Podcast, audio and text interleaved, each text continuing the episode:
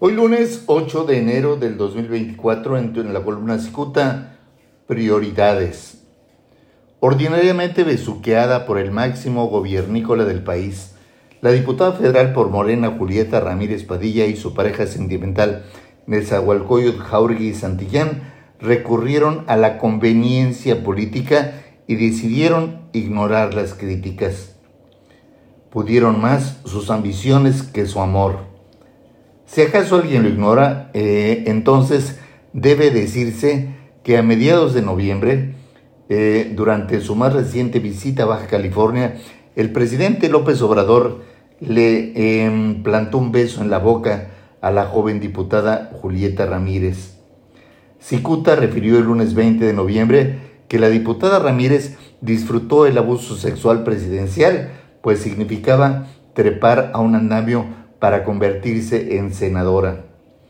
Un mes después de publicado el incidente del beso, el dirigente nacional de Morena, Mario Delgado Carrillo, anunció que sería Julieta Ramírez quien encabezaría la primer fórmula baja californiana rumbo al Senado de la República. Así pues, la joven Julieta capitalizó el beso presidencial y cumplió la intención expresada a finales de octubre durante su segundo informe de actividades legislativas.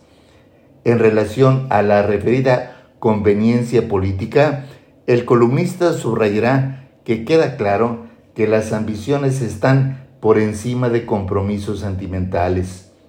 Sépase que Julieta Ramírez es pareja sentimental de Netzahualcoyo Jaurgui Santillán, actual secretario de Bienestar del gobierno de Baja California.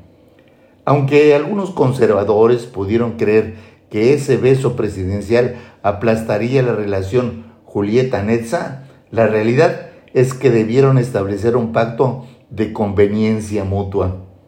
El acuerdo sería olvidarse de las críticas que generó el beso de López Obrador a Julieta para sacar ventaja para ambos. Julieta sería senadora y Nessa se convertiría en candidato y luego en presidente municipal de Mexicali. El amor, pues el amor puede esperar.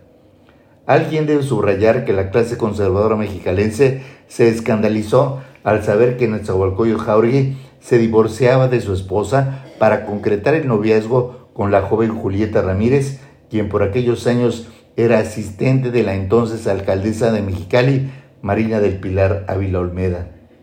En ese momento, Netzahualcoyot gozaba del reconocimiento público, pues había sido coordinador de la campaña de Marina. Después de su divorcio, Nezahualcóyotl Jauregui hizo pública su relación con Julieta y se encargó de impulsarla hasta convertirse en diputada. Aunque sus detractores se pitorrearon de los enamorados al destacar la alegría de Julieta y tachar de cornudo a Nesa, la realidad es que pudo más satisfacer sus ambiciones políticas que demostrarse a sí mismos que el amor puede esperar.